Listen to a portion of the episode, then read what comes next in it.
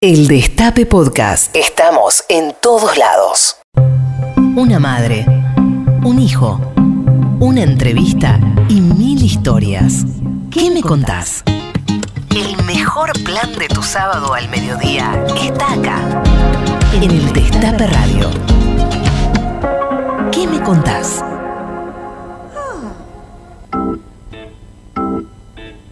Muy buenos días, 12.05 en la ciudad de Buenos Aires, 17 grados 9, un día nublado, feo, no parece primaveral.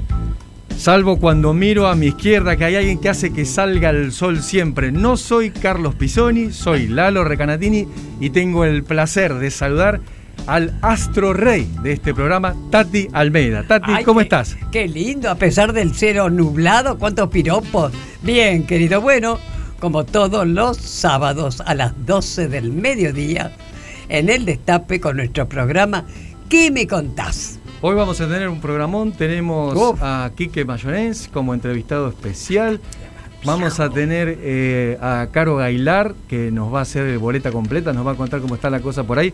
Y un homenaje espectacular a Osvaldo Bayer. Para el, tal el luego, gran, tal luego a quién, ¿no es cierto? el gran Osvaldo Bayer, así que sean todos muy bienvenidos. Bueno, decíamos Carlos Pisoni, está acá la producción, me apunta.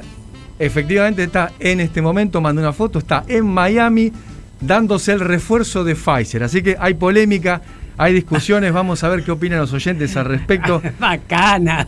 Te cuento, Tati, como siempre tenemos este, la consigna del día y la gente se puede comunicar a nuestro Instagram, al Facebook y al Twitter. Es arroba que me contás o al WhatsApp de El Destape 11 25 80 93 60. ¿Y cuál es la consigna? Todo el mundo pregunta. ¿Cuál era el trabajo que soñabas tener de grande cuando eras niño? ¿Cuál era el trabajo que soñabas tener vos, Tati? Mira, cuando era niña, no, cuando era niña, que, que yo jugaba y no, no tenía ningún futuro. Pero ya un poco más grande, vos sabés que yo quise seguir la carrera de medicina. ¿En serio? Sí, me encantaba. ¿Pero por qué? ¿Tenías algún médico en la familia? Sí, una cantidad. Ah, Y justamente, por ejemplo, con uno de mis primos, primo hermano, ya médico, yo lo acompañé una vez a la morgue. Todo, ¿En serio? Sí, ¿Y no dio- totalmente. no y él, incluso otro tío, operó una vez a una persona y me dijo si yo la quería presenciar. No. Y yo lo hice sin ningún tipo de problema. no te descompusiste, Pero después- no te pasó nada. Claro, así que nada, así que no fui médica, pero sí, después mi vocación fue docente. Y una gran docente. docente Y la docencia vida. te dio muchas cosas lindas también.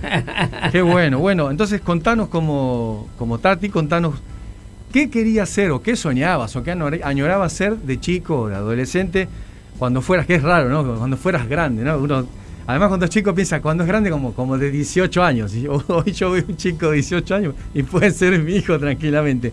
Así que comuníquense porque además van a estar participando por el sorteo de un pack de frutas y verduras que siempre nos acercan los compañeros de la Unión de Trabajadores de la Tierra. Son alimentos sanos para la tierra y para quienes producen y también para los que los consumimos. Yo soy un fiel seguidor de sus productos. Eh, los podés encontrar en los almacenes en La Plata, en Monte Grande, en Devoto, Almagro y Luján, en el mayorista y en Mercado Agroecológico en Avellaneda. Es el mayorista de productos de almacén cooperativo de Arredondo también en los 200 nodos de consumo comunitario en Capital y Gran Buenos Aires. No te olvides, si necesitas frutas y verduras cuidadas, que te cuidan, Unión de Trabajadores de la Tierra. Repetimos la consigna entonces, ¿qué soñabas ser de chico? Te podés comunicar al 11 25 80 93 60 y vamos a arrancar con un poquito de música brasileña, ¿te parece? Bárbaro, bárbaro. Le decimos a Charlie que está por las rutas ahí recorriendo Argentina, take it easy, my brother Charlie. Take it easy, my brother Charlie. Take it easy, meu irmão de cor. Take it easy, my brother Charlie. Take it easy, meu irmão de cor.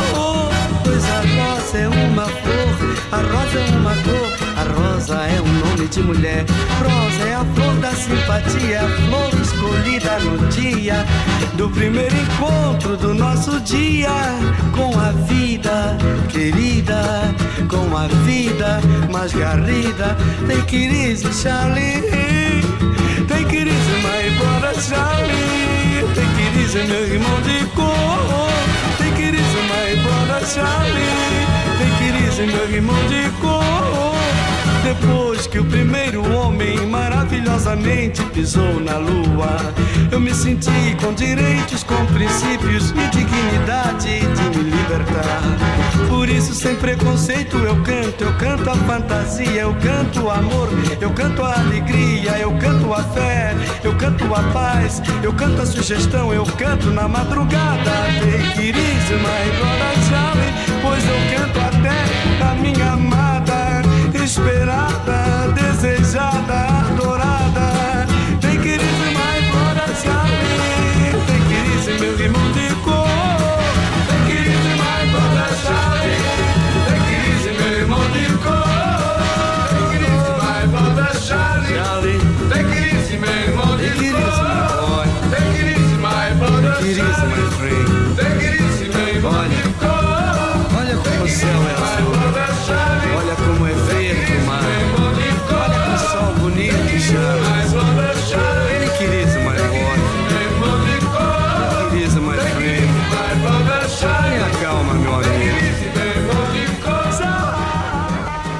pañuelo como bandera y Santos en remera. ¿Qué me contás? Tati Almeida, Charlie Pisoni y vos. Sí, vos. ¿Qué me contás?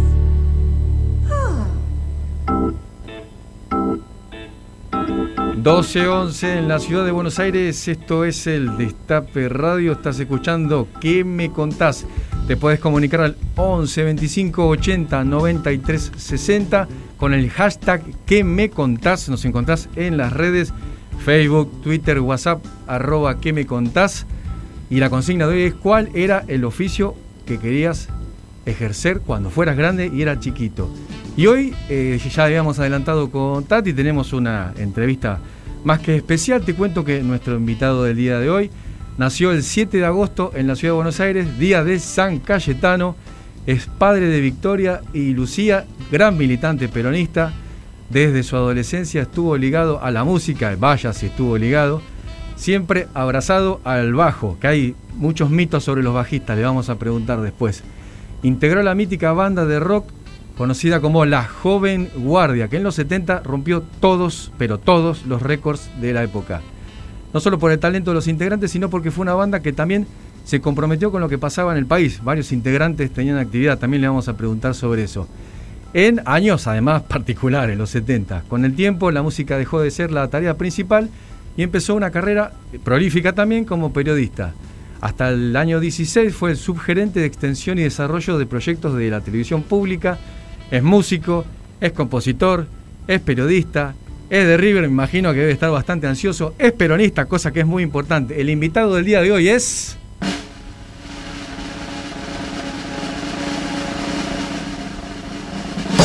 El redoble más largo de la historia, Quique Mayorens, bienvenido, ¿qué me contás? Hola Lalo, ¿me escuchan bien? Perfecto. Hola, hola Enrique, querido Quique, Tati, ¿nos escuchás Tati. bien? Perfecto, Tati querida, te quiero. Bueno, Siempre alegría, siempre sos un- la esperanza y la alegría, sos una militante de la esperanza vos, así que bueno. sabes que te quiero mucho. Yo también a vos. Bueno, mi querido Quique, te imaginas que en serio es un placer tenerte en nuestro programa. Eh, así que sabés que se llama ¿Qué me contás? Así que nos vas a contar muchas Todo cosas. Perfecto. Escúchame, ¿cómo comenzó tu idilio con la música? Mi idilio con la música empezó, en mi casa era una casa donde de chiquito nos hicieron estudiar piano y yo empecé con la guitarra y cuando tenía 15 años con mi hermano, que es mi hermano menor, Eduardo, que toca el piano, y con un con alguien que era también compañero de colegio y que después fue una carrera musical impresionante, José Luis Castiñeira de Dios que bueno, hicimos el primer grupo cuando teníamos 15 años que hacíamos música de todo tipo, eh, que se llamaba The Sharks, los tiburones. Y, y empecé ahí con, con la música y bueno, fui siguiendo hasta que me hice profesional cuando tenía 20 años con un grupo que tocábamos en un local nocturno todas las noches, de lunes a lunes, y, y que se llamaba Los Nivelungos.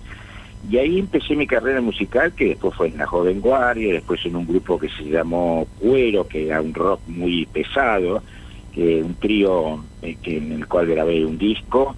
Y bueno, ahí Lo tengo, fue- tengo tu disco de cuero, Quique. Ah, ah, mira vos. Sí. Eh, historias muy muy especiales también tuvo ese disco y, y bueno, y ahí empezó mi carrera y después la música me llevó al periodismo. Claro, Porque- claro. Ya te vamos a preguntar, ya Bueno, te sí, vamos a claro, preguntar. Bueno, si no me apuro, no me Te, apuro. te- te paramos ahí, Quique, porque queremos que nos, que nos cuentes, que compartas los recuerdos de aquella época espectacular de la joven guardia. Bueno, esto fue eh, algo muy especial. Yo me había quedado sin, sin el grupo ese que estaba tocando todas las noches y tenía que empezar a buscar algún sustento. Y los chicos que estaban formando la joven guardia, Roque Narvaja, Félix Pando y Yacho Lesica, que era el baterista, eh, me habían visto tocar en algún, algún lugar y me convocaron para hacerme una prueba y bien la prueba y empezamos a armar la joven guardia.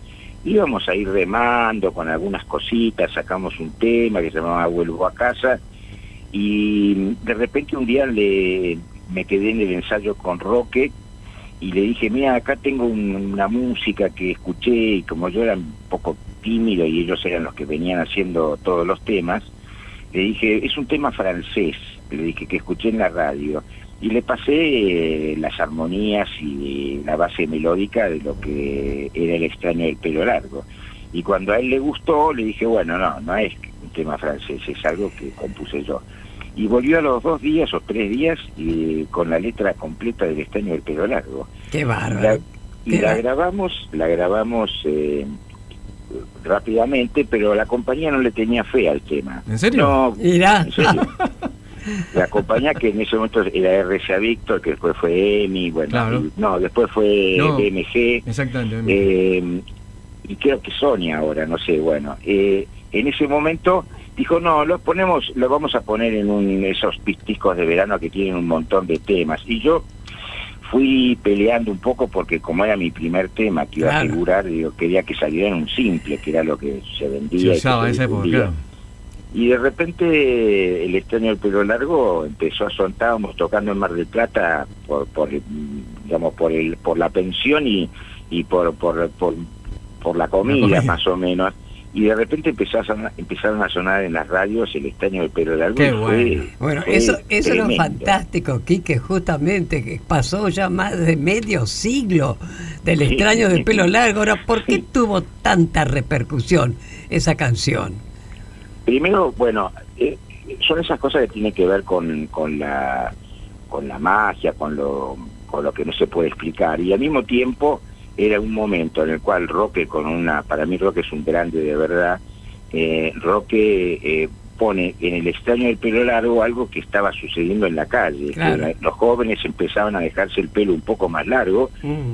Íbamos presos, nos llevaban a las comisarías, nos- a mí no, pero les han cortado el pelo a algunos.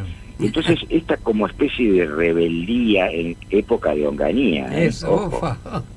Entonces, esto era como una cosa de rebeldía, de decir, bueno, sí, tiene pelo largo y, y, y- y me parece que fue una combinación que se dio y que se da a veces en la vida y que fue el éxito tremendo que hoy yo veo a, a mi a mi nieta de nueve años Vera que canta los temas y los está escuchando y, y extraño pero algo lo conoce un montón de gente que nació muchísimo después de, del- del Exactamente. tema Sigue siendo, sí, sigue siendo un himno y un clásico. De hecho, este, justamente ahora con el tema de las series, viste que en El Ángel eh, sonó un montón. la claro, este, otra vez sonó. ¿Y cómo, cómo, qué te pasó cuando volviste a escuchar tu, tu música tantos años después, conquistando a gente que claramente este, puede ser tu nieta? Totalmente, mira, cuando me emocionó mucho cuando fui a ver El Ángel, porque además estabas en, estaba uno en un cine con un sonido espectacular, estaba remasterizado el disco. ¿Sabías que estaba y- la canción en el track? en el Sí, sí, sí, porque para poder ponerla te tienen te que pedir autorización claro. y- Claro, y te claro. tienen que pagar además. Claro. Eh, si no, no pueden hacerlo. Eh, entonces, eh, yo sabía y la fui a ver con él. Y bueno, y eh, empieza la película, empieza y termina con el extraño del pelo largo. Y escucharla por los parlantes y ver esa escena tan bien con, con este chico que baila ahí en eh, él está bailando primero en, una casa donde va a robar y después en el momento en el cual lo están por detener, sí. pero con ese sonido Qué fuerte. realmente me, es muy fuerte, Qué muy bueno. fuerte. Claro. Viendo que la gente aparte conocía el tema, ¿viste? Claro, claro. Qué maravilla. Escúchame, Quique. ¿Se volverían a juntar los jóvenes guardias alguna vez? Qué lindo sería. Mira, eh, hay uno que no está más, que se murió muy joven, muy joven, así misteriosamente se murió. Epa. Pero otro vive en, en Miami y en algún momento hemos pensado, pero qué sé yo, a veces algunas cosas hay que dejarlas que queden en el buen recuerdo. Yo siempre dije que el nombre que le habíamos puesto impedía que hiciéramos esos reencuentros porque de repente decir la joven guardia y que extremo roque con Nah. su cana, yo primero parece un tema, una cosa, no, no sé. A mí me gustaría porque me encanta hacer música, pero Claro. bueno, ya, ya, ya veremos. Por ahí a los 80 ya se años, verá. como, los Rolling Stones. Claro, totalmente, ¿por qué no? Bueno, hablando de música, aquí que elegiste música, aquí siempre el entrevistado nos, nos comparte la música Sí. que le gusta, elegiste canción para un niño en la calle, que lo interpretan Mercedes y René de Calle 13, ¿por qué elegiste esa canción? Mira, lo elegí en un momento tan especial porque estoy sumamente, primero porque me encanta, pero segundo porque estoy muy conmovido por, por la eh, irrupción de la policía de, de- de Ah. la Ah, reta en la, en la, eh, La y ver 31. Qué barbaridad. no pude terminar de ver los testimonios de chiquitos que no tienen casa Por y, me- favor. me- y- y entonces me parece que eh, quise que esta canción un poco exprese lo terrible, lo terrible del neoliberalismo, lo terrible de la reta y de Vidal y de Macri y de toda esa caterva de gente eh, que odia odia al diferente o que odia al, al pobre, ¿no? Y Totalmente. que ese chiquito que, que, que meritocracia puede tener nada. Ese chiquito necesitaba tener una casa y se las quemaron. No, un desastre. no. Bueno, Debieran ser los únicos privilegiados, no estar ahí Qué recibiendo... Sí. Y vos Gracias. siempre, Quique, al lado, al lado de la defensa de los derechos humanos, siempre comprometido, ¿eh? Bueno, Bueno. vamos a escuchar la Compartimos la canción. canción con los oyentes. Su increíble aventura de pan y chocolate, poniéndole una estrella en el sitio del hambre. De otro modo es inútil, de otro modo es absurdo ensayar en la tierra la alegría y el canto, porque de nada vale si hay un niño en la calle. Todo lo tóxico de mi país a mí me entra por la nariz. Lavo auto, limpio zapatos, huelo pega y también huelo paco. Robo billetera, pero soy buena gente. Soy una sonrisa sin dientes, lluvia sin techo, uña con tierra. Soy lo que sobró de la guerra. Un estómago vacío, soy un golpe en la rodilla que se cura con el frío. El mejor guía turístico del arrabal por tres pesos te paseo por la capital. No necesito visa para volar por el redondel porque yo juego con aviones de papel. Arroz con piedra, fango con vino y lo que me falta me lo imagino. No debe andar el mundo con el amor descalzo, enarbolando un diario como un ala en la mano, trepándose a los trenes, canjeándonos la risa, golpeándonos el pecho con un ala cansada. No debe andar la vida recién nacida a precio. La niñez arriesgada una estrecha ganancia porque entonces las manos son inútiles fardos y el corazón apenas una mala palabra. Cuando cae la noche duermo despierto, un ojo cerrado y el otro abierto. Por si los tigres me escupen un balazo, mi vida es como un circo pero sin payaso. Voy caminando por la zanja, haciendo malabares con cinco naranjas, pidiendo plata a todos los que pueda, en una bicicleta de una sola rueda. Soy oxígeno para este continente, soy lo que descuidó el presidente. No te asustes si tengo mal aliento, o si me ves sin camisa con las tetillas al viento yo. Estás escuchando a Tati Almeida y Charlie Pisoni. ¿Qué me contás? En el Destape Radio. 12.24 en la ciudad de Buenos Aires. Estás escuchando ¿Qué me contás por el Destape Radio? Si te querés comunicar, ¿a dónde lo puedes hacer? Lo puedes hacer al 11 25 80 93 60 contestando la consigna. Podés hacerte acreedor de un bellísimo pack de frutas y verduras recolectadas co- para vos. Vienen con tu nombre. Mira, a ese punto están personalizadas. Así que no dejes de participar. 11 25 80 93 60. Estamos en comunicación con Quique Mayonés. Quique, ¿seguís ahí? Sigo ahí, por supuesto. Muy bien. supuesto. Muy bien, así, así nos gusta. Exacto. Escuchame, querido, de Sí. las bandas actuales, ¿no? ¿Hay alguna que te gusta o te gustaría ser parte? Eh, de las bandas actuales argentinas, sí, mm, bueno, a mí, salvo por... eh, hay varias que me gustan. Eh, me encanta, a mí me gusta mucho Divididos, Ah, este me gusta mucho también la de Manu Quieto, eh, que ahora se llama de otra manera, me parece. Eh, me gusta, eh, a ver, a ver, a ver, a ver, a ver. Bueno, sin Cordea, porque la verdad que ha hecho cosas espantosas, ha dicho cosas espantosas, me gusta Bersuit Bergarabat, me divierte mucho los auténticos decadentes, hay Ah. muchas que me, que, me, que me gustan, algunas más o menos y otras sí.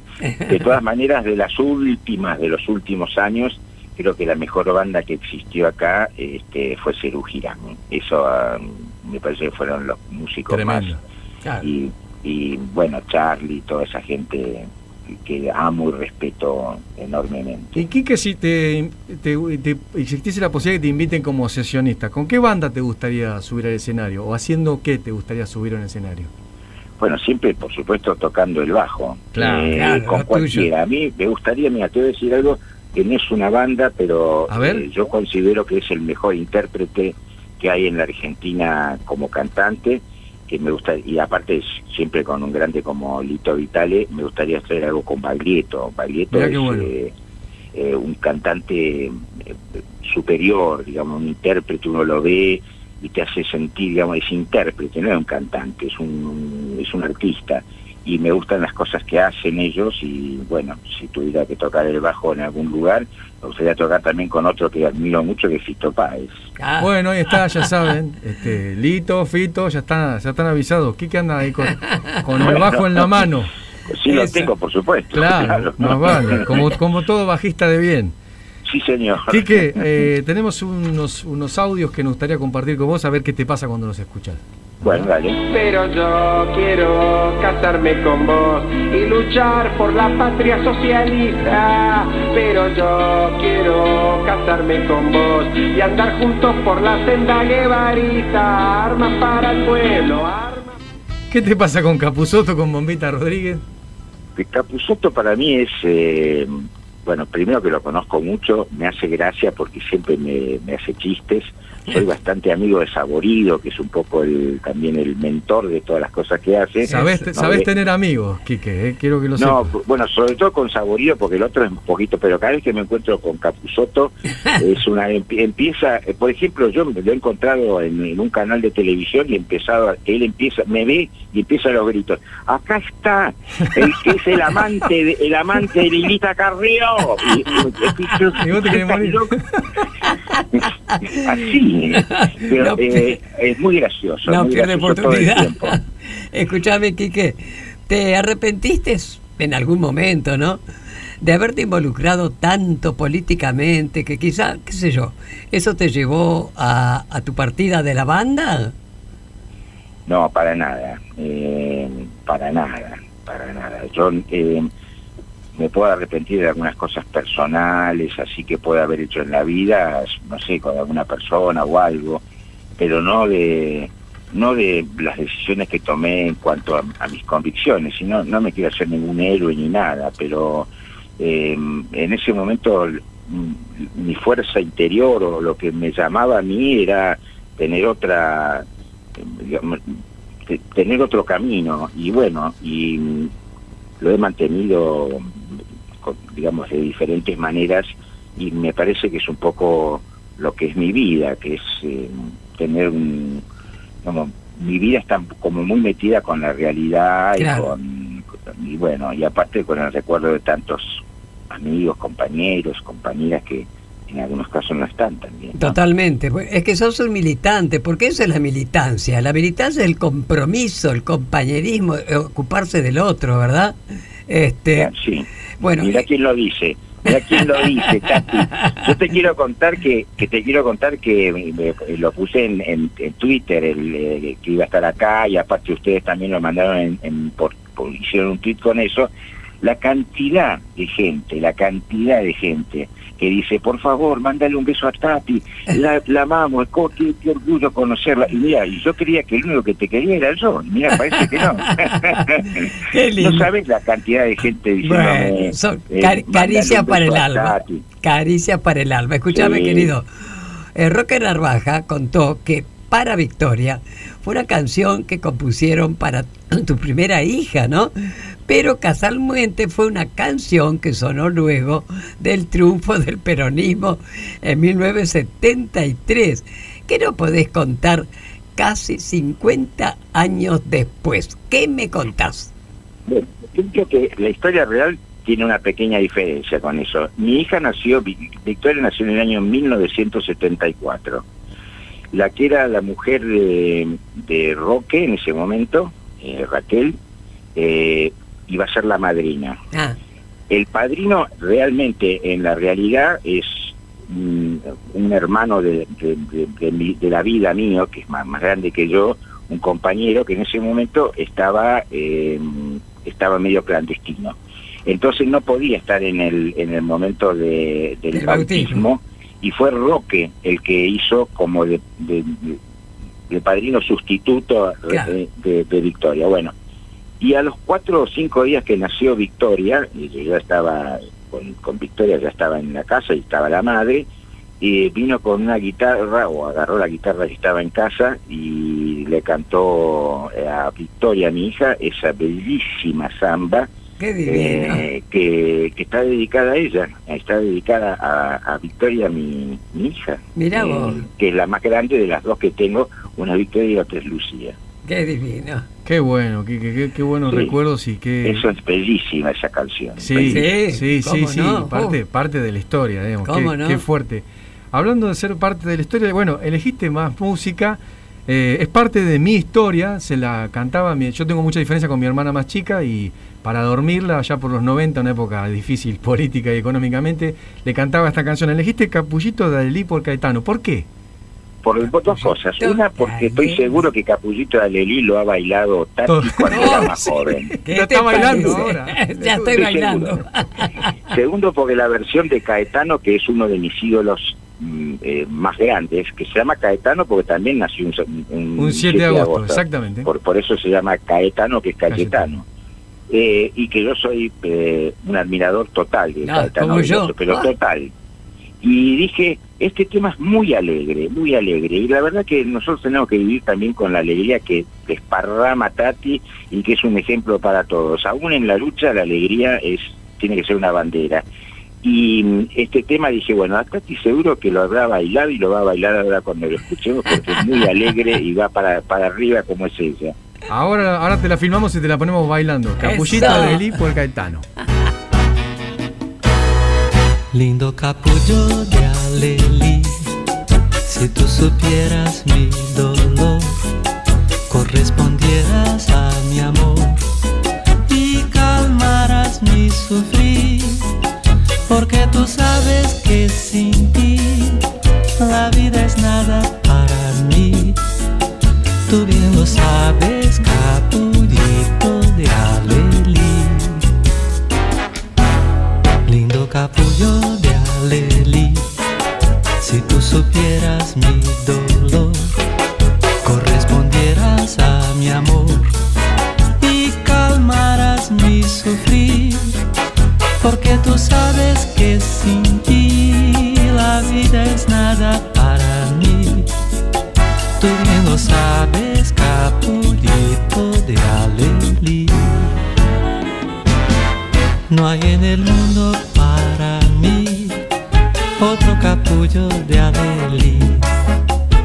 yo le brinde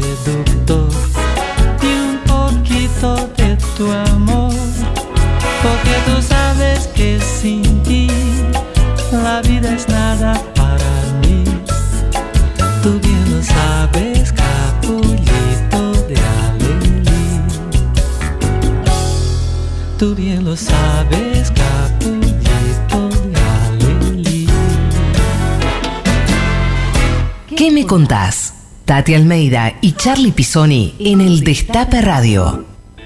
12.36 en la ciudad de Buenos Aires, 17.9 la temperatura.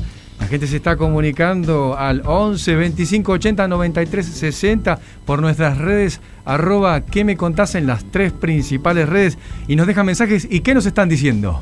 Mi sueño fue ser médica también. Empecé en la época de Menem, tuve que elegir entre el trabajo y la facultad. Las dos cosas no se podían. Te mando un beso grandote, los quiero mucho. Soy Griselda de Almirante Brown. Beso, Un abrazo Griselda, para vos. Gracias.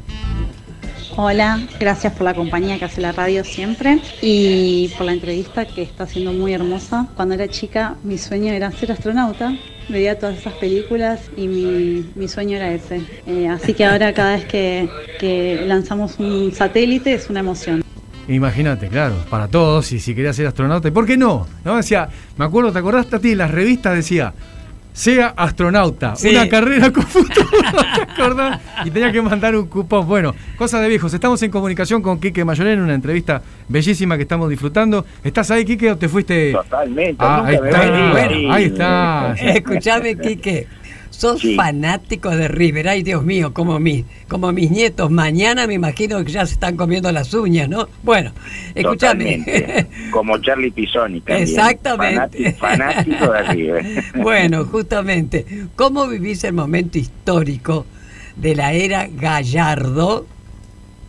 Y bueno, para mí Gallardo, eh, no sé, es, es una maravilla que ha hecho algo eh, pensado, organizado, creativo y que ha conseguido muchas cosas en el club por ser un tipo aparte serio. Me- me- no es un vendehumo como hay tantos, una persona que ha hecho eh, ha hecho jugar a River de la manera que nos gusta a los hinchas de River y aparte con resultados buenos. Así que eh, lo amo. ¿Qué quiere que te diga? Claro. Tati, lo amo a Gallardo. ¿Está bien? ¿Está bien?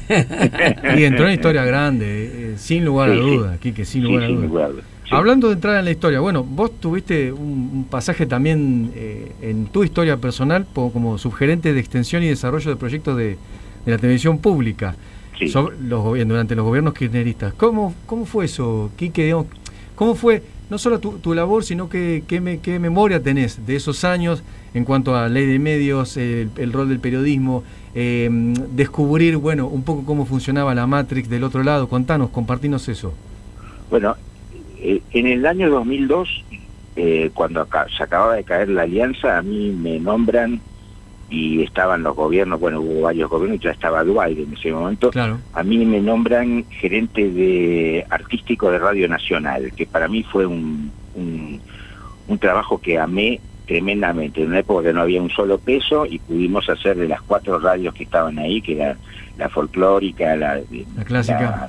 la, la, la AM y la, la- y la clásica y una más que se llamaba Faro, pudimos hacer eh, algo algo bueno, algo bastante bueno. Eh, En ese momento, cuando llegó el, el fin del 2003, me pasaron a ser subgerente allí en, en, en la televisión pública y realmente fue una experiencia fue una experiencia de crecimiento eh, de crecimiento mío personal pero fundamentalmente de crecimiento del canal porque fue pasando de un híbrido que venía Claro. que no era nada a tener bueno ya en la época de Bauer una presencia eh, con un vuelo mucho más grande con algo mucho más nacional con algo más popular con algunas cosas que fueron, marcaron un hito en la Argentina como 678, más allá de que algunos digan cosas feas de 678, para mí fue muy revelador para muchos sectores que no la, no la, no la cual. entendían. Abrió un montón de cabezas respecto a cómo funcionan los medios. Exacto. Totalmente, y cómo funciona la- la- también la, la- la oposición en ese momento. Y al mismo tiempo eh, estuve muy involucrado ya desde antes con el tema de la ley de medios, estuve por todo el país también con, Mm, las- con los con foros. con Claro, los foros. sí. Hemos estado por ahí también. Y ahí me tocó también, estuve, expuse una vez en, en diputados por el tema Sí. de la ley, etcétera, y además me tocó hacer a mí, que fue para mí la labor que más me resulta y más recordable de, de esos años, desde el 2007 hasta el 2016, cuando me sacó Lombardi, eh, yo creé una cosa que se llama el Consejo Federal de la Televisión Pública y durante todos esos años fui el secretario general de donde se juntaron todos los canales y se, eh, lo- se los equipó, se los hizo un montón de cosas, todos los canales de las provincias, los públicos, lo- los, los que dependían de las provincias y de las universidades. Y la verdad que el panorama de la televisión en, los, en las provincias cambió enormemente a partir de todo lo que en su momento, no por mi labor, sino por la decisión y por la- el apoyo del INCA, del Ministerio de Producción, de Vigo en ese, en ese caso, Claro, la TDA. extraordinariamente Claro. bien, extraordinariamente bien, eh, les cambió el panorama, se los equipó con eh, con eh, con, eh, con HD, con bueno, la verdad que fue muy bueno. Así que viví todo eso y por supuesto soy consciente de lo que es el poder terrible de del poder terrible de de, de los medios, de, de los medios concentrados y de lo que hubiera sido importantísimo que no que Macri no hubiera sacado esta ley. Pero Eso, bueno, el claro. poder el poder del enemigo es eh, es muy importante. A hay que seguir peleándola. Hay que seguir peleándola y cuando uno no sabe bien qué ruta seguir, recurre, ¿no? Siempre uno dice, cuando no sabes para dónde arrancar, escucha a los que saben. A ver, ¿qué, qué dicen los que saben?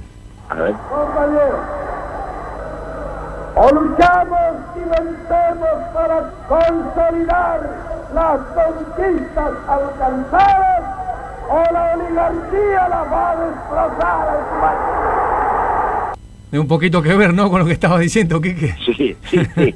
Yo creo que un poco, eh, yo no, digamos, no, no me gusta hacer, eh, hablar públicamente de, de- de algunas diferencias, pero me parece que hace falta un poco más de, de profundizar, de, de, de tomar decisiones lo suficientemente fuertes como para que para que todas estas cosas que se están tirando encima no, no tengan no tengan efecto. La verdad que, eh, que es, es- es muy brutal el ataque de- del, poder real Eso. sobre sobre los movimientos populares y sobre bueno sobre todos nosotros. ¿no? Totalmente, totalmente. Que, que bueno, escúchame, con la concentración de medios, que vaya, que si existen, hay que revalorizar, ¿no es cierto?, la televisión digital abierta para una comunicación, pero que tiene que ser pluralista.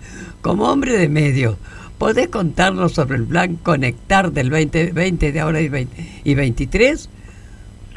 Bueno, eh, en definitiva, digamos, en este momento, en algún momento, en los años 50 o, hasta no hace mucho, eh, hacer eh, hacer un, un programa de gobierno y hacer justicia social significaba muchas cosas que tenían que ver con el trabajo, que siguen si- siendo igual, ¿no? Que tienen que ver con el trabajo, que tienen que ver con la posibilidad de, de ofrecer muchas cosas. Yo creo que en este momento la conectividad, la conectividad es la justicia social.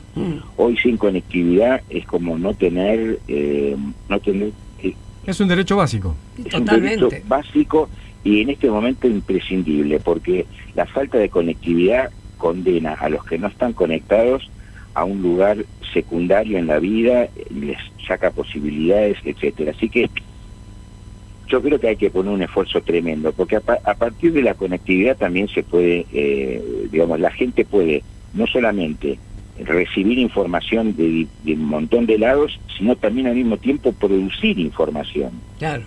de sus lugares, de sus cosas, de sus expectativas, de sus vidas, de, de- de sus esperanzas. Y me parece que esto es, eh, es el camino que tenemos que hacer, más allá de todas las cosas que tengan que ver con la comida y el techo de los argentinos, sin conectividad los, los estás poniendo en un lugar subalterno, en un lugar menor si no tenés esa conectividad. Tiene que ir de Totalmente. la mano las dos cosas.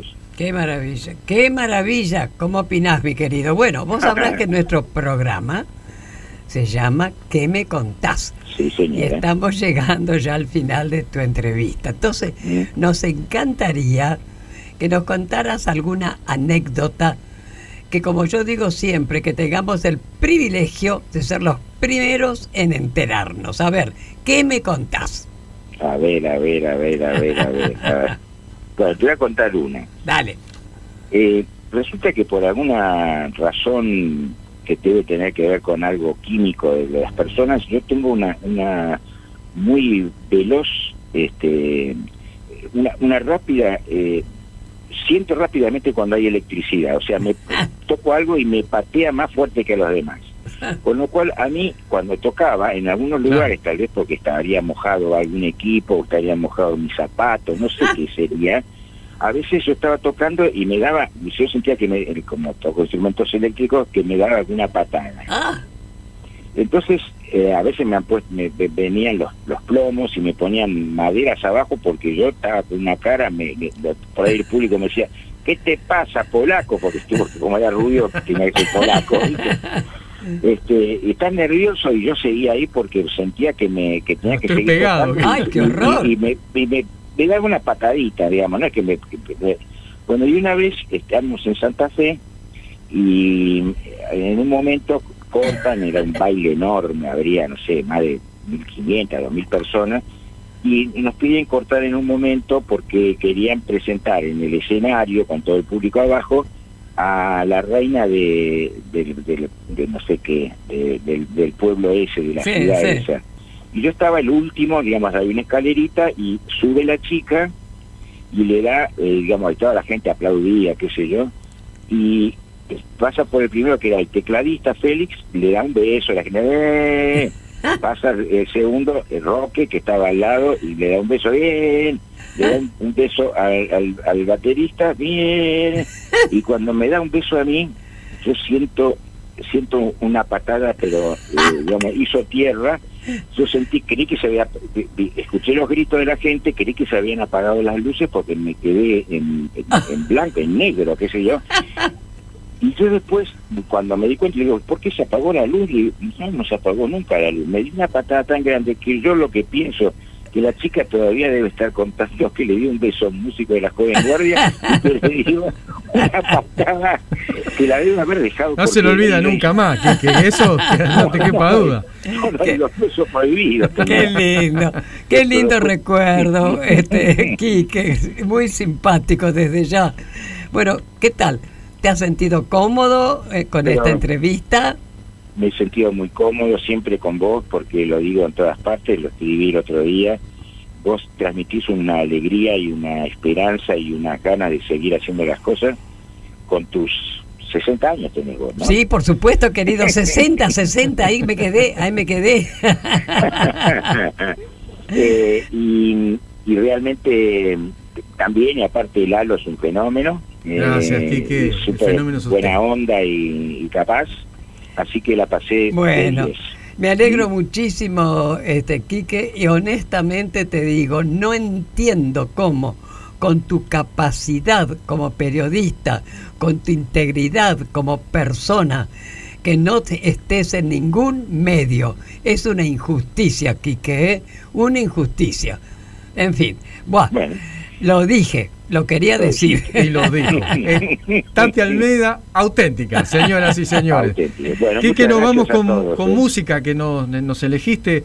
Eh, ¿Cuál fue? No me acuerdo. Pediste una canción de Peteco, Estrella Azul, Ah, tiene una historia. Estrella Azul. Seguramente la conoces. Sí, me la contó una vez, sí, divina. Por eso Eh, la elegí también. Qué bueno. Bueno, entonces nos vamos a ir eh, escuchando a Estrella Azul de Peteco Carabajal, amigo también, me imagino que le mandamos Claro, una. Hace rato que no lo totalmente, vemos, esta maldita pandemia cuando se termine. ¿Sabe la Sí. cantidad de abrazos atrasados que tenemos, Quique, con usted, con el Peteco, con un montón de gente? Totalmente. Bueno, Nos vamos escuchando Peteco. Ha, ha sido un placer y hasta prontito, Igualmente. querido. Chau, Hasta chau. pronto, Un abrazo grande. Chau, chau, chau. perdidos en la inmensidad. A veces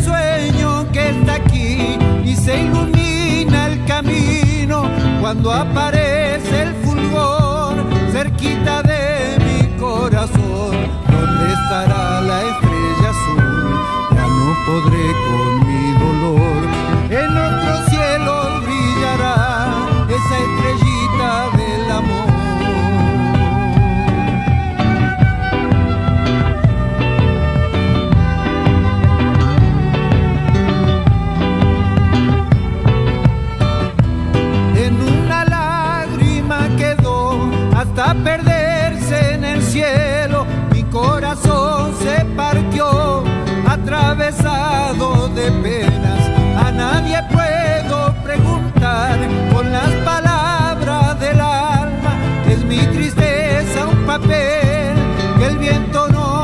deja caer.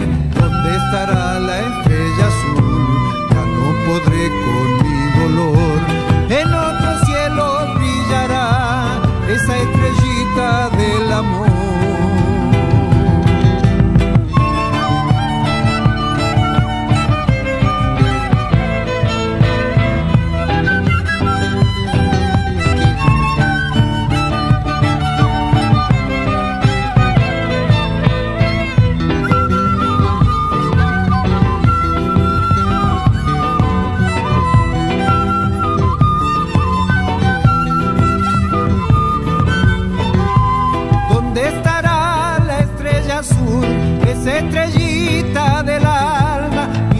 suelen brillar, perdidos en la inmensidad.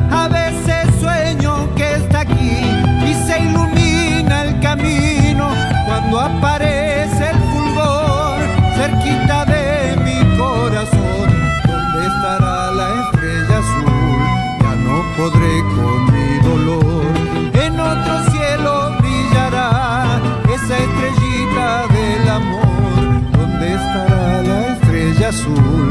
Ya no podré con mi dolor. En otro cielo brillará esa estrellita del amor.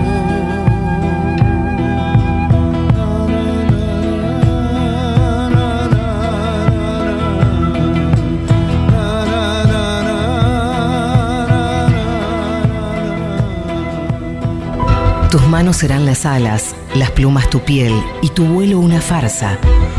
Pero recuerda, Paloma, que tal vez mañana, al despertar, dejes de volar y comiences a hablar. Alejandro Almeida.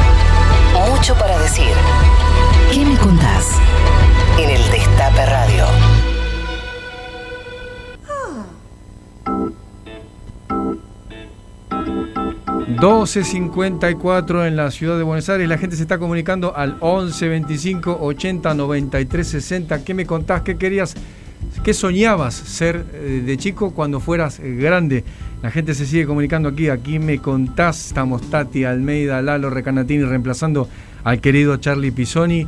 Haciendo el aire de este sábado lluvioso, ahora empezó a llover. Acá en Buenos Aires le contamos a los paisanos del resto del país que está Oh, horri- no feo, horrible está. Feo, feo, feo. Imposible. Tati, vos sabés que estamos eh, transitando lo que nos queda aquí hasta el 14 de noviembre y tenemos una sección que no sabemos, vamos a ver según los votos de la audiencia, si se queda o si se va, que se llama boleta completa. Exacto. Tan necesario, Oh, tan y necesario. bueno, muchas veces no siempre sabemos, si bien son usualmente conocidos, no siempre sabemos cuáles son todos nuestros candidatos. Entonces dijimos con el señor Carlos Pisoni, ahora bautizado la reina del turismo por, por Lamens, me acaba de hablar el ministro Lamens, y dice, ¿por qué no hacemos esa posibilidad de, bueno, conocer, charlar un poco? Entonces, en este caso, estamos con alguien a quien yo quiero mucho, es Carolina Gailar, que es, este, nació un 12 de octubre, ni más ni menos, o sea, anoten que cumple años ahora, en el año 81, en General Campos, Entre Ríos, Espanza Verde. Se recibió de abogada en la UBA, es mamá de un niño hermoso, digo así, eh, hermoso, hermoso. Compañero de- del diputado Nicolás Rodríguez Sá, fue directora de la Casa de Entre Ríos en la ciudad de Buenos Aires, fue diputada nacional eh, del, si no me equivoco, del 13 al 17, secretaria de Turismo a partir del 17 y de Cultura de su provincia. En el 19 reasumió como diputada por el Frente de Todos. Es, está, es candidata en las próximas elecciones legislativas y busca renovar el compromiso y continuar trabajando como siempre, como sé y como doy fe, que lo ha hecho siempre. Caro Gailar, Lalo Recantín, te saluda, ¿cómo estás? ¿Qué tal, ¿Cómo Carola? estás, Lalito? ¿Cómo Hola, estás? Tati. Qué gusto. ¿Dónde andás, Caro, ahora? ¿Estás en Entre Ríos? Estoy, ¿Estás estoy en Paraná ahora. Qué bueno, bueno. Mandan un abrazo grande a toda, a toda la muchachada, la gurizada de allá. Che, Dale, te- dale. Caro- Carola, yo te quiero decir que yo también, toda mi familia es panza verde, justamente yo soy Uranga de Paraná. Así sí, que, claro, Tati. así que es un placer tenerte, querida. ¿eh? Y mi compañera de vida, nacida en Paraná. Así que Tal queda cual. todo en- en- entre entrerrianos. Eh, contanos, Caro, básicamente queremos saber, no robarte mucho tiempo, sabemos que estás ocupada, pero que nos, con- nos compartieras qué es lo que más te gusta de tu distrito, del lugar por el cual te presentás vos. Bueno, Entre Ríos es una provincia eh, muy muy rica eh, culturalmente, ¿no? Tiene tierra Mm. de poetas, tierra de letras y, y a mí me gusta como somos los entrerrianos, ¿no? Somos gente sencilla, eh, pero frontal. Y, somos y somos gente de mucho trabajo, ¿no? Y, y, y además muy sensibles porque esto de que nos atraviesen dos ríos eh, eh, el vínculo con, con la naturaleza también que tenemos en cada lugar donde estamos, ¿no? Y cada uno de los paisajes que tenemos. Eh, somos muy parecidos a los uruguayos en, en que tomamos mucho mate eh, y en la manera de, De de hablar hablar. pausado Tranquilo. también, exacto. Así que nada, a mí yo amo mi provincia y, y haber sido secretaria de Turismo y de Cultura me permitió poder recorrer cada pueblo y, y si me hacen elegir, yo siento que cada lugar tiene tiene algo turístico para, para mostrar, ¿no? Porque el turismo también, lo cultural es turístico Claro, y, claro. y cada pueblo tiene su historia, sus personajes, su propia idiosincrasia. Vos pensás que por acá pasó Atahualpa Yupanqui, por. Rosario del Tala, Borges estuvo en Gualeguay un montón de Sí. veces. Eh, somos la tierra de Juan L. y, y la verdad que ayer estuvimos con un encuentro con los artistas en la Plaza San Peña y, y, y a mí me gusta mucho todo lo cultural y, los- y estar muy vinculado a eso, ¿no? Que, que son quienes mejores visibilizan la entrerrianidad. Totalmente. Exactamente. Ahora, ¿qué te parece, Carola? ¿Qué falta hacer? Mira, yo creo que, que, que en, en cuanto al resultado electoral, yo tengo la sensación de que nuestra generación, primero antes que hablar de, lo electoral, creo que nuestra generación, yo tengo 39 años, eh, tiene una tarea por delante respecto a nuestra provincia y tenemos un gobernador que está dispuesto a que haya un recambio generacional.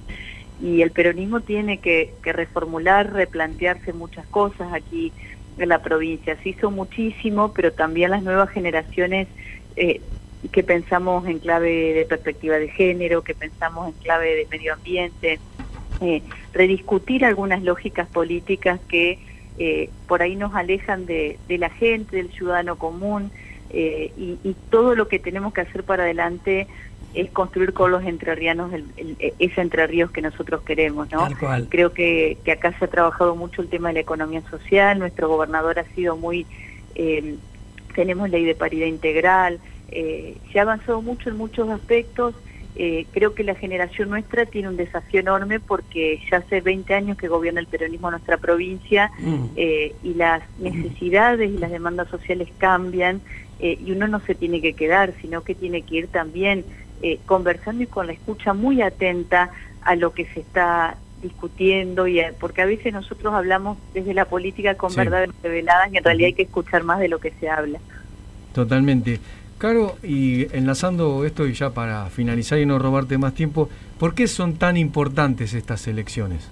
Para vos, Bueno, puntualmente, ¿por para, qué son tan mira, importantes? yo lo que le digo a los compañeros, sobre todo a los artistas ayer, es que nosotros tenemos que mirar para adelante con esperanza y con optimismo, pero que tenemos que no dejar de tener memoria, justo que está Tati ahí, hay una frase que a mí me encanta, que es los pueblos que, que no tienen memoria Exacto. están condenados a repetir su historia y, y, y el macrismo fue muy duro, fue una tragedia para, para el pueblo argentino, entonces está muy cerquita si nosotros en esta elección, que es intermedia, que no se juega presidente y no se juega gobernador, pero que sí es una antesala importante Claro. eh, y prepara el terreno para eso, si nosotros eh, no salimos a, a disputar el voto, a conquistar, a que la gente nos acompañe, eh, y ellos tienen un buen resultado, le estamos dando ventaja a la derecha para que vuelva a gobernar nuestro país y nuestra provincia. En Entre Ríos, eh, que gobernara Frigerio, Sí. alguien que viene de Buenos Aires a decirnos o enseñarnos lo que debemos hacer, realmente eh, sería muy triste y no solo triste, sino que sería eh, que volviera a gobernar eh, la derecha o el neoliberalismo en nuestra provincia, eh, sería un retroceso enorme. Por eso es tan importante ir, i- ir a apoyar fuertemente no solo a nuestros candidatos, en este caso yo estoy de candidata, yo creo que es algo más colectivo, que es un proyecto de país, no, no hay proyecto de provincia, sino hay proyecto de país y apoyar fuertemente a nuestro presidente y a nuestra vicepresidenta y entender que la sociedad ha estado muy golpeada estos dos Sí. años, una pandemia Viene golpeada machista. además. Viene, Exacto. viene Bueno, recontra Ah. Eh, yo creo que ha sido golpeada económicamente por el macrismo y emocionalmente por estos dos años de pandemia que vivimos con miedo todos. Todos. Eh, y, y creo que la salud mental va a tener que, y, y tenemos que nosotros desde la política entender las consecuencias sociales eh, que va a tener esta pandemia porque no es tan solo lo económico lo que tenemos que resolver, sino todo lo que las consecuencias de esta pandemia que tienen que ver con la ansiedad, el pánico, Totalmente. una sociedad que vivió con miedo. Entonces, la atención a muchos sectores que, que se han visto golpeados de una u otra manera por esta pandemia, que el Estado va a tener que salir a acompañar. Ya no es, no es suficiente un Estado presente, necesitamos un Estado amoroso y empático con, con el ciudadano, eh, con el entrerriano y la entrerriana, obviamente. Y lo hablaba el otro día con los trabajadores de ATE de salud, la cantidad de consultas por jóvenes con depresión, Sí. consultas por personas que, que sufren de algún tipo de, de, de, af- de tema de salud mental. Entonces ahí es donde hay que poner también el foco porque necesitamos vivir en salud. qué, pero qué maravilla. ¿Qué me contás? ¿Cómo opina esta compatriota mía? Estupendo, Carola. Bueno, le voy a decir a la Sofi que estuve hablando con vos, Tati. Somos muy amigotas acá con la Sofi Uranga. Bueno, dale. Qué bueno. Charlie, Charlie siempre me manda, Charlie Pisoni me manda la foto del día que estuviste acá, que estuvimos los tres en la escuela normal. Eso. Sí, bueno, Charlie es, Bueno. es el, es, el, es el Facebook abierto de todos nosotros, tiene fotos de todos nosotros. Así que ha sido un gusto, Caro, que te hayas este, Un placer, un Carola. para hablar con nosotros, Los con Destape quiero, un Radio, beso con, enorme. con que me contás Un un beso grande para el bebé ahí que se escuchaba que estaba Sí, de fondo. sí, lo tengo acá Te- dando vuelta. Te liberamos, te un mandamos un beso grande y gracias por esta comunicación. Chao, Vamos chao. escuchando música, pero ¿qué podíamos poner? Río Paraná, señores, León Gieco, ahí va, me encanta esta canción.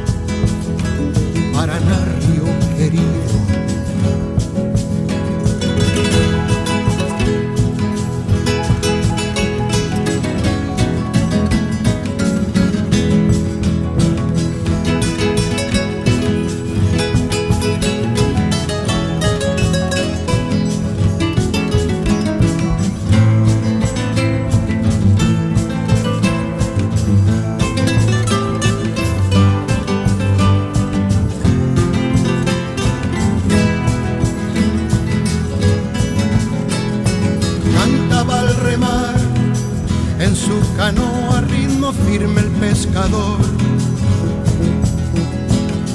Purga tu vientre buscando suerte como ayer, mañana o pasado. Tal vez arrastre hasta la orilla la corriente esta canción que yo te canto desde el puente. Cuando me voy a la provincia de Entre Ríos, en canción te lo digo. Paraná, río argentino.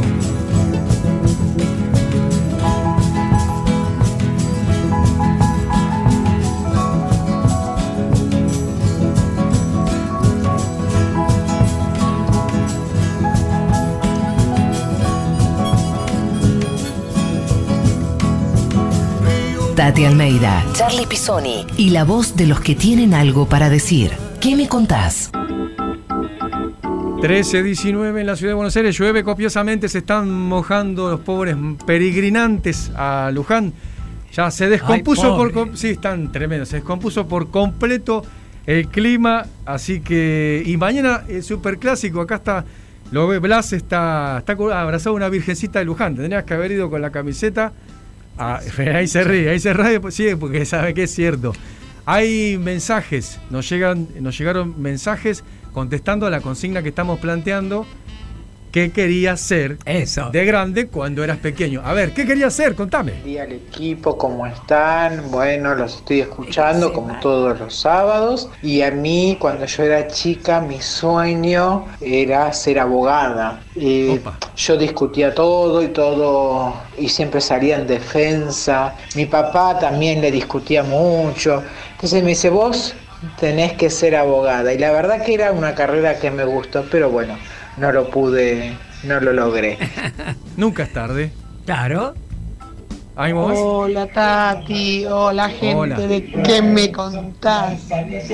Mira, yo cuando era muy, pero muy, muy chiquita, quería hacer eh, alguna profesión de oficina. Quería ser o secretaria, algo. Me encantaba trabajar en algo que sea de oficina. Hoy, ni loca. No, no, no, no me gustaría trabajar de, de nada, nada que sea en oficina. Amo, soy docente, maestra y profesor de educación física y amo el, el aire libre, así que no toleraría estar trabajando en oficina. Bueno. Un abrazo. Bueno, pasa mucho. Uno a veces sueña y después no es lo que uno Claro. soñaba. Tati, vos tenés ahí un mensaje que te han Sí, mandado. justamente, mira, me llegó, esta es una invitación muy importante.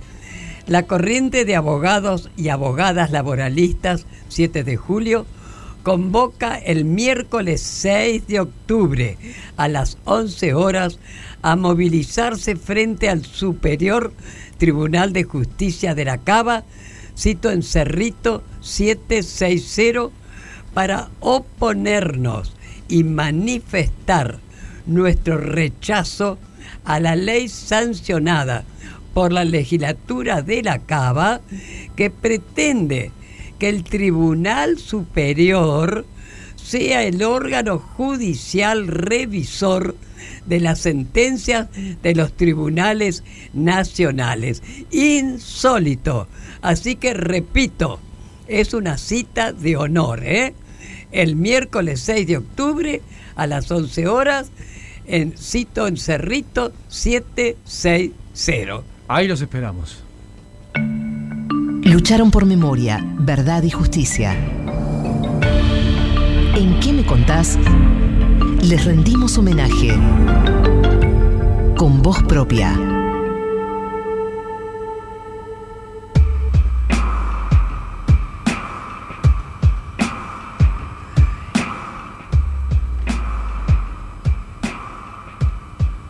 Bueno, efectivamente, hoy vamos a hacer un reconocimiento nada más y nada menos que a nuestro querido siempre presente Osvaldo Valle. Presente.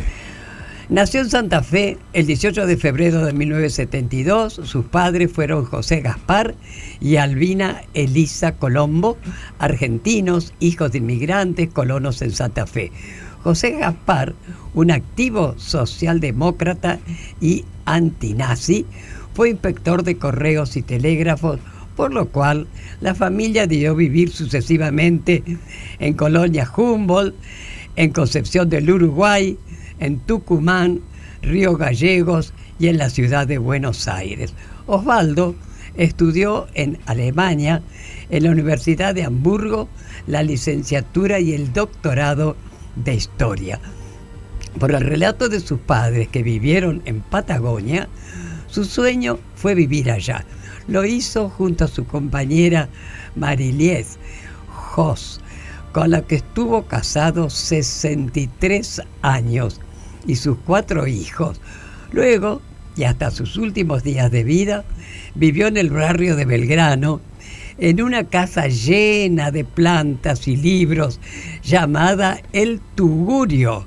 Él mismo la bautizó por su colega y amigo Osvaldo Soriano. Hincha fanático de Rosario Central, Bayer siempre se caracterizó por su coherencia en defender a todos aquellos que se encontraban excluidos. Osvaldo fue brillante como historiador, escritor, periodista, filósofo, intelectual, profesor, sindicalista, gremialista, militante político y activista por los derechos humanos, anarquista argentino. El pensador, autor de obras nobles como los anarquistas expropiadores, Rebeldía y Esperanza, Severino di Giovanni, Exilio, Ventana a Plaza de Mayo, entre otras, desde ya, ¿no? De decenas de publicaciones, lo convirtieron una personalidad influyente y comprometida del país. Pero fue la Patagonia rebelde que llegó a proyectarse los cines de todo el país durante el último año del gobierno de Perón en 1974, lo que generó que tenga que exiliarse en Berlín junto a su familia antes de la dictadura cívico-militar clerical. Eh, Bayer había sido amenazado y perseguido por la AAA. Durante su exilio, Bayer continuó escribiendo y denunciando las desapariciones de personas, torturas y asesinatos cometidos durante esos años de oscuridad. En Alemania, Osvaldo recibió, ya lo creo, a las madres de Plaza de Mayo, a quien apoyó en sus denuncias sobre la desaparición de sus hijos y otros crímenes de la dictadura. Recién pudo volver a Argentina en 1983 con el retorno de la democracia. Pese al exilio y al dolor de estar lejos de su adorada patria, Bayer con el tiempo reconoció que, que todas esas persecuciones le sirvieron y le dieron mucha, muchísimo más fuerza para seguir, siempre agradecido a su familia y a su compañera Marilies. El 24 de diciembre de 2018, a sus 91 años, Osvaldo falleció en el Tugurio. Pero ese pacifista, comprometido durante toda su vida a denunciar las injusticias, los abusos y la opresión sufrida a los obreros, trabajadores, las mujeres, militantes políticos, desaparecidos, víctimas, pueblos originarios, nos dejó su lucha, sus obras, sus ideales, su militancia, su independencia intelectual, su anarquismo y su lucidez crítica. Gracias por tu lucha, Osvaldo. Por eso decimos Osvaldo Bayer presente, ahora y, siempre. Y vos sabés que para hacer este homenaje a un grande, en lo personal además, un grande, yo arranqué por esos barrios, por los barrios de la bandera negra con la blanca, Ah. y Osvaldo era un uno de los pocos referentes que teníamos allá por los años 90. Y uno de los que este, siempre estaba vinculado a las actividades con Osvaldo era, eran sus hijos, este, y hablamos con sus hijos y, y nos contaban esto. La pasión de Osvaldo como historiador, como investigador, como periodista, fue la verdad, la búsqueda de la verdad. Él era un convencido de la fuerza, de la solidaridad de aquellos que no tienen nadie que luchan. Ese es el legado que nos dejó Osvaldo también de, de seguir buscando la verdad, de seguir luchando siempre, de seguir apoyando las causas justas de lo que no tienen voz y justamente darle voz a los que se las quitaron. Bueno, es una descripción de Esteban Bayer, eh, uno de los hijos de, Osvaldo, y es, y es tal cual. Creo que eh, seguimos conversando con él, a ver.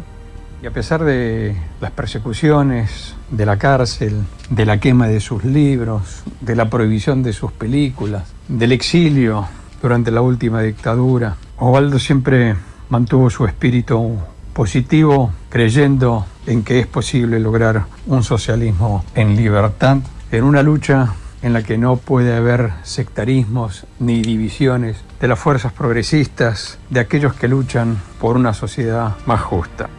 Su lema, que siempre repetía, era nunca bajes los brazos, nunca dejes de luchar y nunca, nunca dejes de soñar. Bueno, y eh, él fue un testigo, claro. Justamente, eso es lo que las madres hace 44 años venimos diciendo, que la única lucha que se pierde es la que se abandona. Tal cual, Tati. Y Osvaldo no abandonó y, y- No. y, agu- y sí, y se aguantó unas cuantas. ¿Y qué te Vos sabés parece? que la gente que lo conoció y que lo quiere y lo queremos, me incluyo ahí, eh, está invitando a la presentación de un libro que se va a lanzar justamente ahora. Hablamos con Mariana Dufour, que nos invita y nos cuenta un poco de qué va este libro sobre el gran Osvaldo.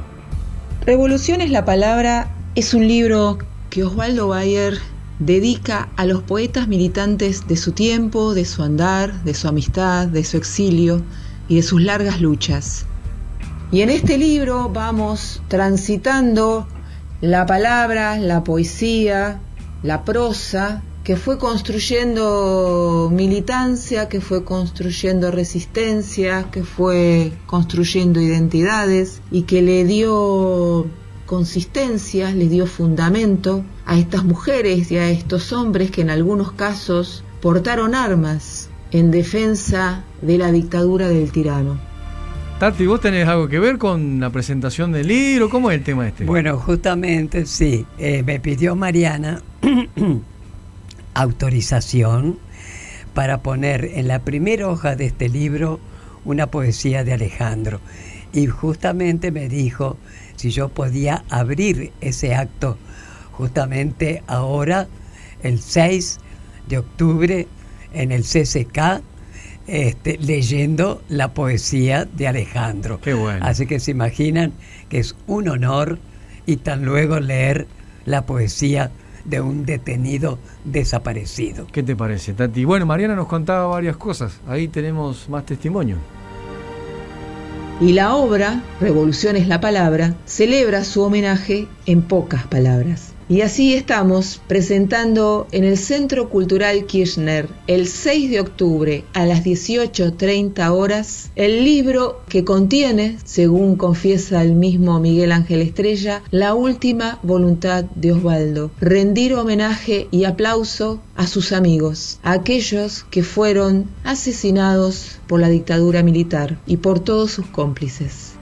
Escuchamos a Mariana Dufour que está invitándonos a la presentación del libro. Bueno, y compren el libro además, no solamente vayan a la presentación, compren los libros.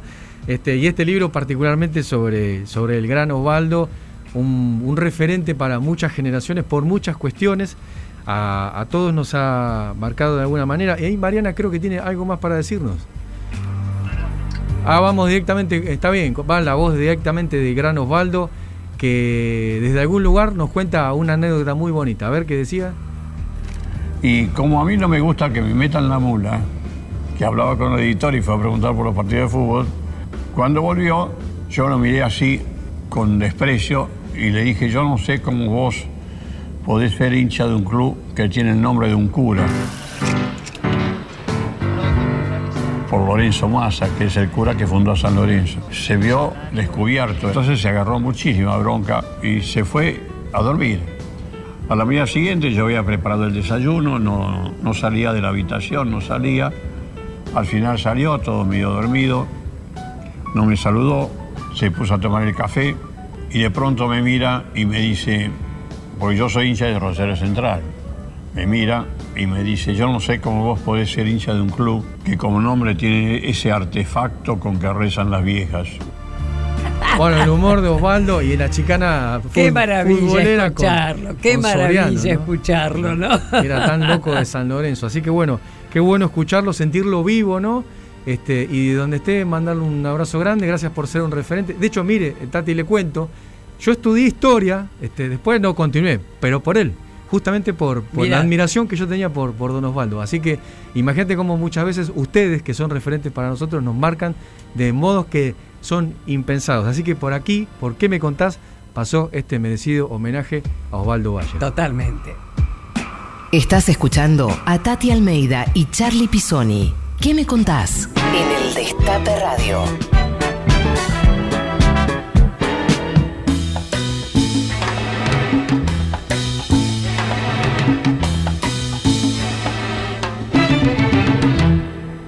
Ella era una chica plástica, de esas que veo por ahí, de esas que cuando se agitan sudan Chanel Number 3, que sueñan casarse con un doctor, pues él puede mantenerlas mejor. No le hablan a nadie si no es su igual, a menos que sea fulano de tal. Son lindas, delgadas, de buen vestir, de mirada esquiva y falso reír.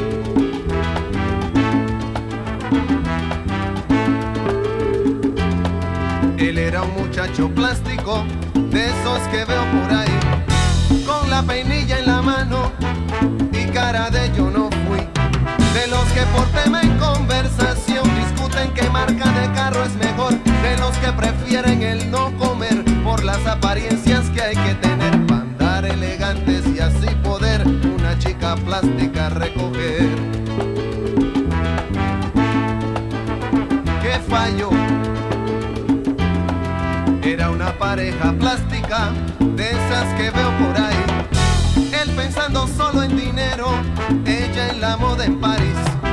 Aparentando lo que no son, viviendo en un mundo de pura ilusión. Diciendo a su hijo de cinco años, no juegues con niños de color extraño. Ahogados en deudas para mantener su estatus social en modo cóctel.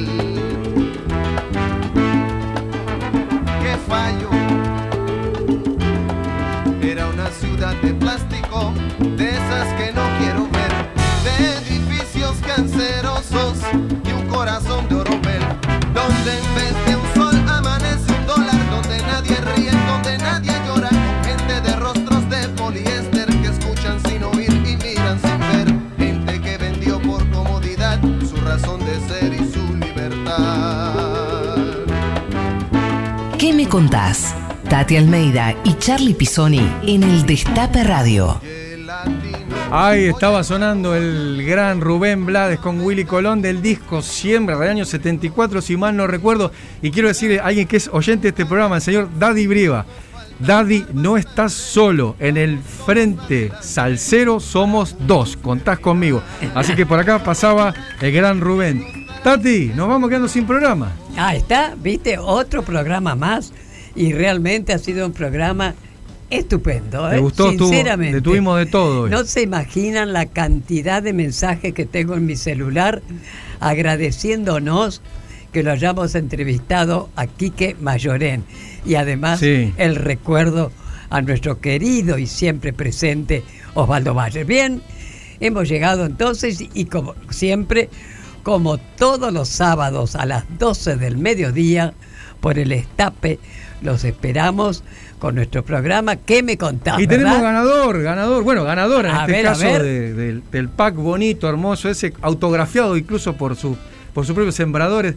Graciela 2372, sos la ganadora del pack de la UTT, así que van esas felicitaciones. Felicitaciones, Graciela. Muchos mensajes también, Tati, mi teléfono explotó. Bueno, agradezco a Florencia, a María y Emiliano de la Plata que nos están escuchando y te mandan un beso enorme. Y déjame repasar, bueno, quiénes hicieron posible esta hora y media bonita. ¿Qué producción tenemos? Pero se- son de lujo, son de lujo. Mire, bueno, en la operación técnica Nicolás Grimberg, un abrazo grande. En la producción periodística Carolina Ávila, Blas Lantos y Belén Nazar. En las redes Caro Ortiz, producción general. Y en este caso, reemplazando a, nuestra, a nuestro viajero favorito, Lalo Recanatini, quien les habla, y la estrella, la más grande, la más grande de las más grandes, Tati Almeida. Chicos, chau, chau. Y aunque llueva, nosotros tenemos que hacer que sea un día estupendo. Se quedan con el Chau, panojo. chau. No se vayan del Destape Radio. Panoju. Panorama Federal de Juicios a los Genocidas. Panoju. Panorama Federal Semanal. Panoju 111, semana del 27 de septiembre al 1 de octubre. Novedades. Provincia de Buenos Aires. San Martín, contraofensiva 2. El Tribunal Oral Federal número 4 condenó a prisión perpetua e inhabilitación absoluta y perpetua a Mario Guillermo Ocampo, ex integrante del Destacamento de Inteligencia 201 del Ejército, con asiento en la guarnición militar de Campo de Mayo. Además, dispuso que, previa revisación médica, se revoque el arresto domiciliario como beneficio si no hay ningún impedimento. Provincia de Buenos Aires. San Martín, Ford. La Sala 2 de la Cámara Federal de Casación Penal confirmó la sentencia de 2018 en la que el genocida Santiago Omar Rivero fue condenado a 15 años de prisión y los civiles de la empresa, Pedro Müller, a 10 años y Héctor Civila a 12. Los civiles seguirán libres hasta que esté firme el fallo. Provincia de Buenos Aires. La Plata, Julio López. A 15 años de la desaparición de Jorge Julio López en Democracia, en el marco de una de las líneas de investigación, la unidad que interviene en los procesos por delitos de lesa humanidad relevó 66 tumbas NN en el cementerio de La Plata, cuyo origen e identidad tratará de establecer para determinar o descartar que se trate de él. Son cuerpos no identificados ingresados a partir del año 2006 que fueron relevados por investigadores del Sistema Federal de Búsqueda de Personas Desaparecidas y Extraviadas. Salta. El juzgado federal número 2 ordenó la prisión preventiva del ex integrante de la plana mayor del Escuadrón 20 de Orán de la Gendarmería Nacional, Abel Ramón Retamoso. Tiene el beneficio del arresto domiciliario. Había sido procesado recientemente por la Cámara Federal de Casación Penal, que instancia de la Fiscalía revirtió la falta de mérito dictada por la Cámara Federal de Salta. Está acusado de la privación ilegítima de la libertad y tormentos agravados en perjuicio de un militante peronista en 1975. Mendoza. San Rafael. El Tribunal Oral Federal número 2 rechazó el pedido de unificación de condenas que había sido presentado por el genocida Hugo Ramón Trentini. En el 2000 recibió la pena de 15 años de prisión por el crimen de Sebastián Bordón, cometido en 1997. Y en el 2017 la condena a prisión perpetua por delitos de lesa humanidad. Esto pasó. Esta semana continuaron las audiencias de modo virtual desde Neuquén, San Martín, Ciudad Autónoma de Buenos Aires, La Plata, Mendoza y Catamarca. Muy bien, con esto damos por terminada la audiencia. Esto fue Panoju, Panorama Federal de Juicios a los Genocidas. Una realización de Hijos Capital y La Imposible. www.laimposible.org.ar Nos volvemos a encontrar el próximo sábado a la misma hora y en el mismo lugar, cuando Tati Almeida y Charlie Pisoni abran la charla preguntando, ¿y vos? ¿Qué me contás? Reviví los mejores momentos de la radio. El Destape Podcast.